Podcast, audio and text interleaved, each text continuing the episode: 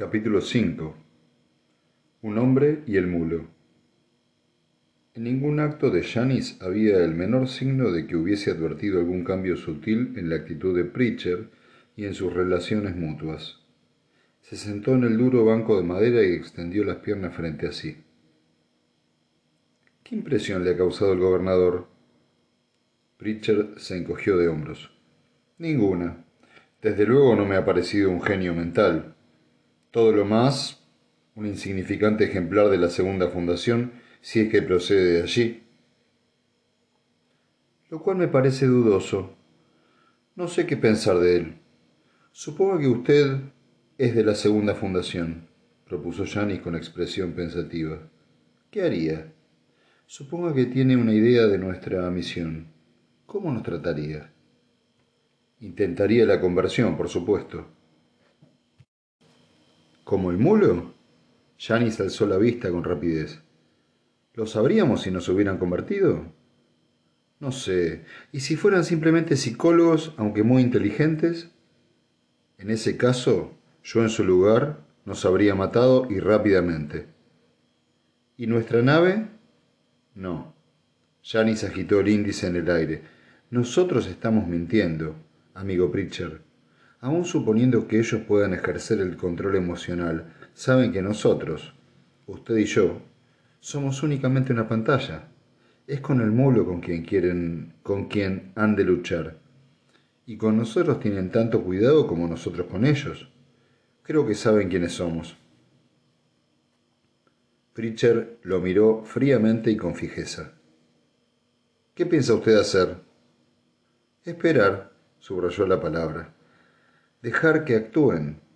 Están preocupados, tal vez por la nave, pero más probablemente por el mulo. Han intentado intimidarnos con el gobernador y no ha surtido efecto. No hemos cedido.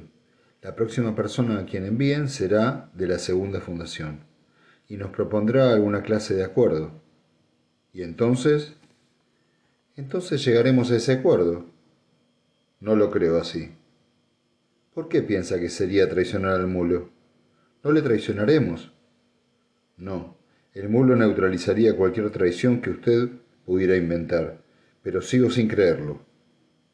Quizá porque piensa que no podríamos engañar a los de la segunda fundación. Es posible que no pudiéramos, pero esa no es la razón. Janis dejó resbalar la mirada hasta el puño de su interlocutor, hasta que hasta lo que su puño sostenía y dijo ¿Quiere decir que la razón es eso? Pritchett acarició su pistola desintegradora. Exacto. Está usted arrestado. ¿Por qué? Por traicionar al primer ciudadano de la Unión. Janis apretó los labios. ¿Qué pasa aquí? Traición. Ya se lo he dicho. Y yo voy a vengarla. ¿Qué pruebas tiene? ¿Se trata de pruebas o solo de suposiciones o desvaríos?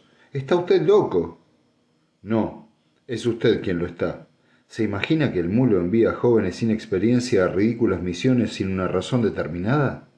Me pareció raro al principio, pero perdí el tiempo dudando de mí mismo. ¿Por qué habría de enviarle a usted? ¿Por qué?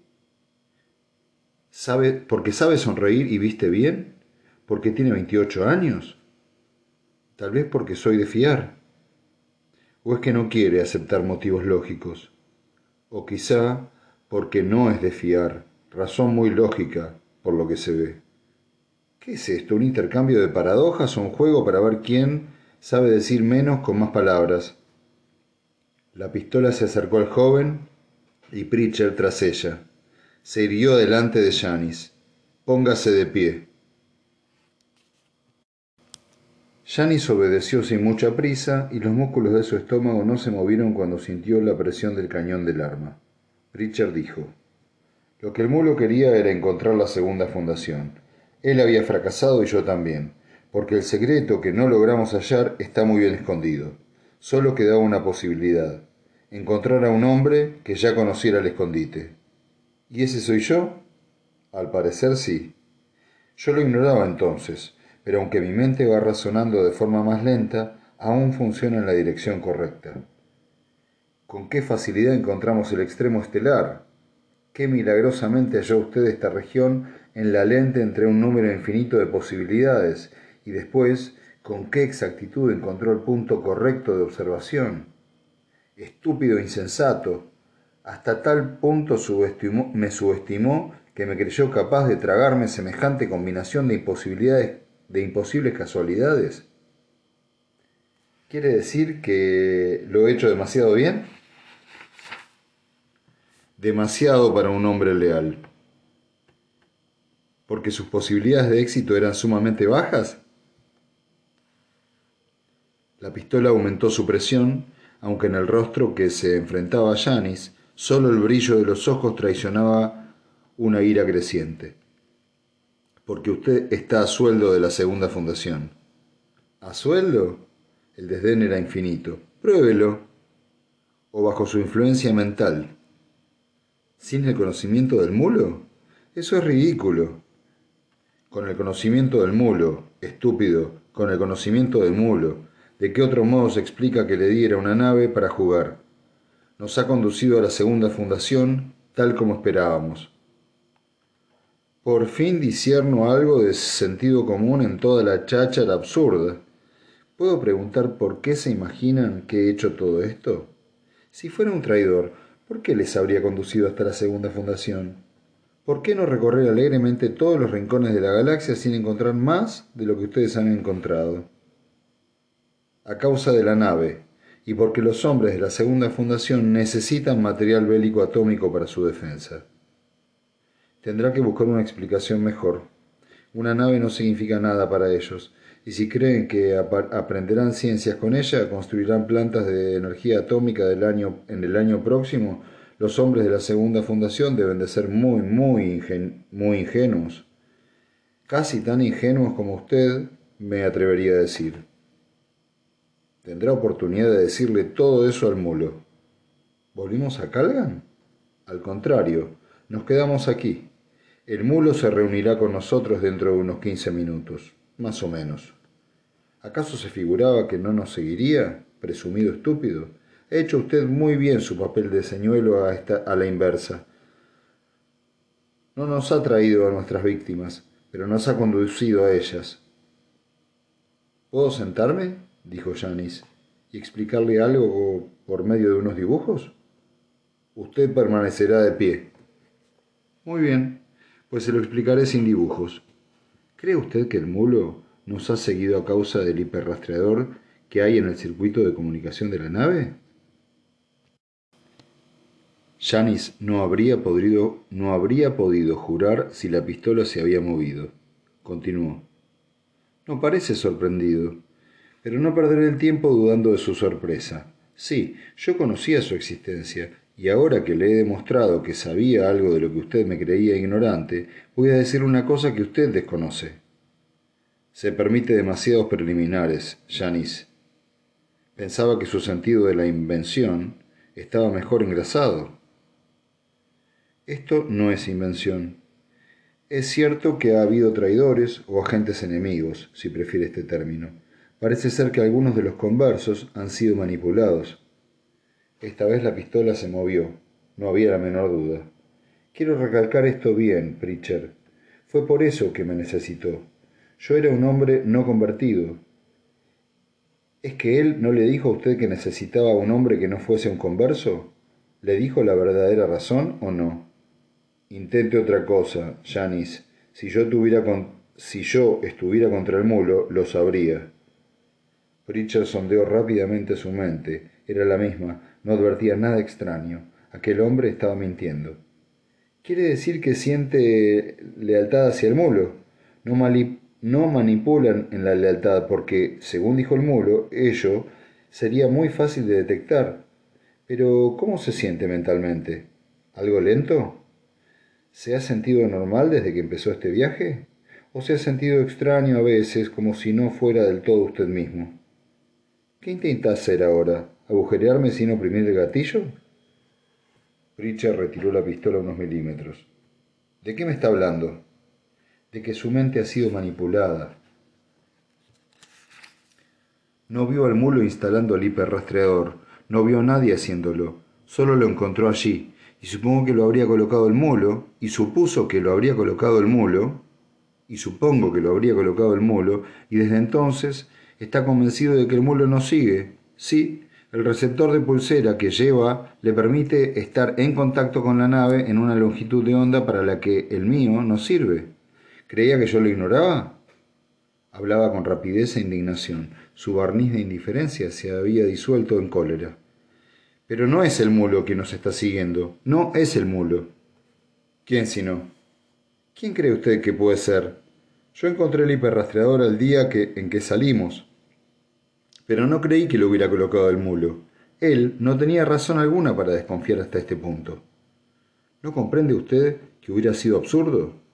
De ser yo un traidor, él lo habría sabido y me habría convertido tan fácilmente como usted, y entonces habría, como a usted, y entonces habría extraído de mi mente el secreto de la localización de la segunda fundación sin necesidad de enviarme sin necesidad de enviarme a recorrer media galaxia. ¿Puede usted guardar un secreto sin que el mulo lo sepa? ¿Y si yo ignoraba su paradero, no podía conducirle a ella?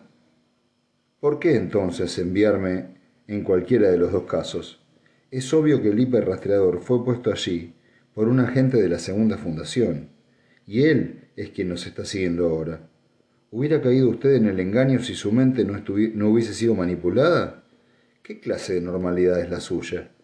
Si ve sabiduría en la mayor de las locuras. ¿Yo conducir una nave hasta la segunda fundación? ¿Qué harían allí con una nave? Es a usted a quien buscan, Pritchard, Sabe más de la unión que cualquier otro hombre, a excepción del mulo, y no es tan peligroso para ellos como lo es el mutante. Por esta razón implementaron en mi mente la dirección que debía tomar en la búsqueda. Naturalmente para mí era completamente imposible encontrar Tacenda buscándolo al azar en la lente, pero sabía que la segunda fundación nos seguía y sabía que nos dirigiría. ¿Por qué no seguirles el juego? Era una batalla de simulacros. Ellos nos necesitaban y yo necesitaba su localización, y ambos hemos logrado nuestros propósitos. Pero los que perderemos seremos nosotros mientras siga apuntándome con esa pistola. Es evidente que no es idea suya, sino de ellos. Deme la pistola, Pritchard. Sé que le parece un error, pero no lo piensa con su propia mente, sino con la de la segunda fundación. Deme la pistola, Pritchard, y juntos nos enfrentaremos a lo que venga. Richard sentía el horror de una creciente confusión. Plausibilidad. ¿Podía estar tan equivocado? ¿Por qué aquella eterna duda de sí mismo? ¿Por qué no estaba seguro? ¿Qué era lo que hacía tan plausibles las palabras de Janis? Plausibilidad. ¿O era su propia mente torturada, luchando contra la invasión del enemigo? ¿Estaría dividido en dos? Vio confusamente a Janis delante de él, con la mano extendida y de pronto comprendió que iba a entregarle la pistola. Y cuando los músculos de su brazo se extendían para hacerlo, la puerta que había a su espalda se abrió sin ruido y Pritchard se volvió. Quizá existen en la galaxia hombres que pueden ser confundidos con otros con relativa facilidad, al igual que pueden confundirse estados mentales realmente dispares, pero el mulo estaba por encima de cualquier combinación de los dos factores. Ni siquiera la gran confusión de ánimo de Pritchard pudo impedir que le invadiera instantáneamente una oleada mental de energía glacial y calculadora. Físicamente el mulo no podía dominar ninguna situación, y tampoco dominó aquella. Era un personaje ridículo, enfundado en diversas prendas de vestir que aumentaban su tamaño, pero no conseguían prestarle las dimensiones normales. Su rostro parecía embosado y lo único visible de su gran nariz era el extremo enrojecido por el frío. Probablemente no podía existir una mayor incongruencia en un personaje en misión de rescate. Guárdese la pistola, Pritchard, dijo. Entonces se volvió hacia Janis, que se había sentado encogiéndose de hombros. El contenido emocional de esta habitación parece bastante confuso y en considerable conflicto. ¿Quién es ese alguien ausente que les ha estado siguiendo? Pritchard intervino bruscamente. ¿Fue colocado un hiperrastreador en nuestra nave por orden suya, señor? El mulo posó en él su mirada fría. Desde luego. ¿Acaso otra organización de la galaxia que no fuera la Unión de Mundos hubiera tenido acceso a su nave? Él ha dicho, esta persona se encuentra aquí, general. Esta persona que se encuentra aquí, general. No es necesario citar sus palabras, él mismo lo hará. ¿Qué ha dicho usted, Janice? Cosas erróneas, al parecer, señor. Mantenía la opinión de que el rastreador fue colocado allí por alguien que estaba a sueldo de la segunda fundación y que habíamos sido guiados hasta aquí por ellos. Tenía además la impresión de que el general estaba más o menos en sus manos. Parece ser que ya ha cambiado de opinión.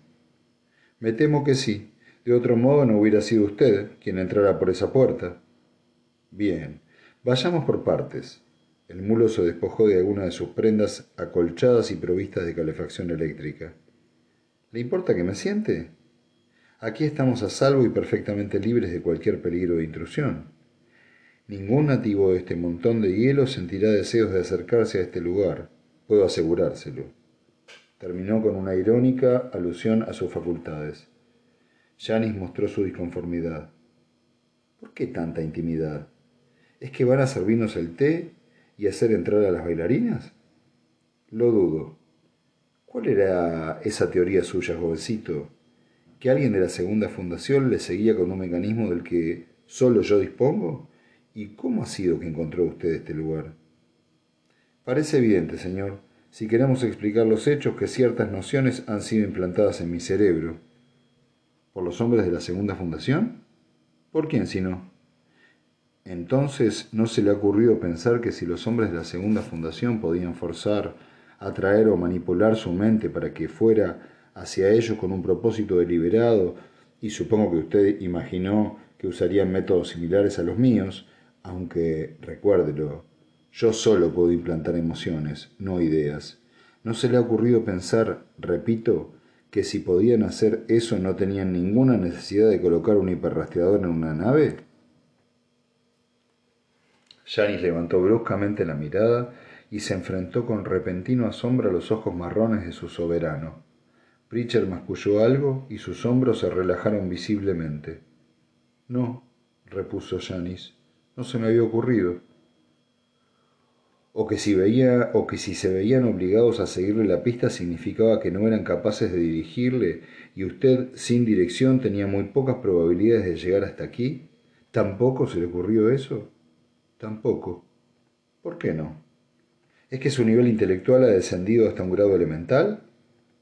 La única respuesta a esa pregunta, señor, ¿se une usted al general Pritchard para acusarme de traición? ¿Puede usted defenderse en caso de que lo haga? Solo puedo utilizar la defensa que he usado con el general. Si yo fuera un traidor y conociera el paradero de la segunda fundación, usted podría convertirme y, adquirir directamente ese conocimiento. Si usted tuviera la necesidad de seguir mi pista, Ello significaría que desconozco dicho paradero y por lo tanto no soy un traidor. De este modo replico a su paradoja con otra. ¿Cuál es, pues, su conclusión? Que no soy un traidor, con lo cual tengo que estar de acuerdo, puesto que su argumento es irrefutable. Entonces puedo preguntar por qué nos hizo seguir. Porque todo cuanto, todo cuanto ha acontecido tiene una tercera explicación. Tanto usted como Pritchard han expuesto algunos hechos a su propia manera individual, pero no todos. Si me da un poco de tiempo se lo esclareceré todo en pocas palabras. Así no tendrá oportunidad de aburrirse. Siéntese, Pritchard, y deme su pistola. Ya no estamos en peligro de ser atacados, ni aquí, dentro, ni desde fuera. Ni siquiera por la segunda fundación, y ello gracias a usted, Janice. La habitación estaba iluminada al estilo rosemiano, por cables eléctricos. Una sola bombilla pendía del techo. El mulo dijo, Puesto que consideré necesario seguir a Janice, es evidente que tenía una razón, puesto que se dirigió a la segunda fundación con asombrosa rapidez y exactitud. Hemos de suponer que era eso lo que yo esperaba que ocurriera. Puesto que no obtuve este conocimiento directamente de él, algo debió impedírmelo. Estos son los hechos. Janis, por supuesto, conoce la respuesta. Yo también. ¿Lo ha comprendido usted, Pritchard? Pritchard contestó con expresión hosca. No, señor. Entonces se lo explicaré. Solo una clase de hombre puede conocer la localización de la segunda fundación e impedir que yo la conozca. Janice, me temo que pertenece usted a la segunda fundación. Janice apoyó los codos sobre las rodillas al inclinarse hacia adelante y preguntar con los labios rígidos. ¿Qué evidencia posee? La deducción ha fallado dos veces hoy. Existe evidencia directa, Janice. Ha sido bastante fácil. Le dije que mis hombres habían sido manipulados. Era evidente que el manipulador tenía que ser o bien un inconverso o alguien muy próximo al objetivo que perseguimos. El campo era extenso pero no ilimitado. Usted tenía demasiado éxito, Janice. Inspiraba demasiada simpatía. Ganaba demasiado dinero. Empecé a extrañarme. Entonces le llamé para hablarle de esta expedición y usted no se sorprendió. Vigilé sus emociones. No se inmutó. Exhibió una confianza excesiva, Janice. Ningún hombre de verdadera competencia hubiese podido disimular un momento de incertidumbre ante una misión de tales proporciones. Como su mente no la registró, tenía que ser una mente insensata o una mente controlada. Fue fácil comprobar estas alternativas. Capté su mente en un momento de relajación, lo llené de pena por un instante y la suprimí enseguida. Después usted se mostró airado con disimulo tan sutil que yo hubiera jurado que se trataba de una reacción natural, de no ser por lo que ocurrió antes. Porque cuando rocé sus emociones, por un solo instante, por un brevísimo instante de descuido, su mente se resistió. Era todo cuanto yo necesitaba saber. Nadie hubiera podido resistirse a mí, ni siquiera por aquel breve instante, sin un control similar al mío. La voz de Janis era tenue y amarga. ¿Y bien? ¿Qué ocurre ahora? Ahora morirá, como un hombre de la segunda fundación. Es absolutamente necesario, creo que lo comprenderá. Y una vez que Yanni se enfrentó al cañón de la pistola, una pistola guiada esta vez por una mente imposible de desviarse como la de Pritchard, madura y resistente como la suya propia. El lapso de tiempo que le quedaba para corregir los acontecimientos era muy corto. Lo que siguió entonces es difícil de describir para cualquiera que tenga los sentidos normales y la habitual incapacidad de control emocional. En esencia, esto es lo que Janis pensó en el corto espacio de tiempo que necesitaba el mulo para apretar el contacto del disparador con el pulgar. En aquellos momentos la composición emocional del mulo era de una dura y uniforme determinación, carente en absoluto de la más vaga duda. Si a Janis le hubiese interesado calcular después el tiempo que mediaba entre la determinación de disparar y la llegada de la energía desintegradora, habría comprendido que su ventaja se limitaba a una décima de segundo. Aquello apenas podía llamarse tiempo. Lo que el mulo comprendió en aquel mismo brevísimo espacio de tiempo fue que el potencial emocional del cerebro de Janis se precipitó hacia arriba sin que su propia mente sintiera el menor impacto y que simultáneamente una cascada de odio puro y arrollador se derramó sobre él desde una dirección inesperada. Fue aquel nuevo elemento emocional lo que le hizo apartar su pulgar del contacto. Ninguna otra cosa podría haberlo conseguido y casi al mismo tiempo que su cambio de actitud llegó la total comprensión de la nueva situación planteada. Era una situación intensamente dramática. El mulo, con el pulgar separado del contacto, miraba con fijeza a Janis. Este, en tensión, apenas si se atrevía aún a respirar, y Pritchard, convulso en, su asiento, tenía todos sus músculos a punto de estallar. Todos los tendones rígidos por el esfuerzo y su rostro que antes fuera de una estudiada impasividad, era ahora la máscara irreconocible del más espantoso odio. Sus ojos estaban fijos y únicamente, única y exclusivamente en el mulo. Janis y el mulo solo intercambiaron una o dos palabras, una o dos palabras y la suprema y reveladora corriente de conciencia emocional que siempre será el verdadero diálogo entre las mentes poderosas como las suyas. Debido a nuestras propias limitaciones es necesario traducir a palabras lo que ocurrió entonces.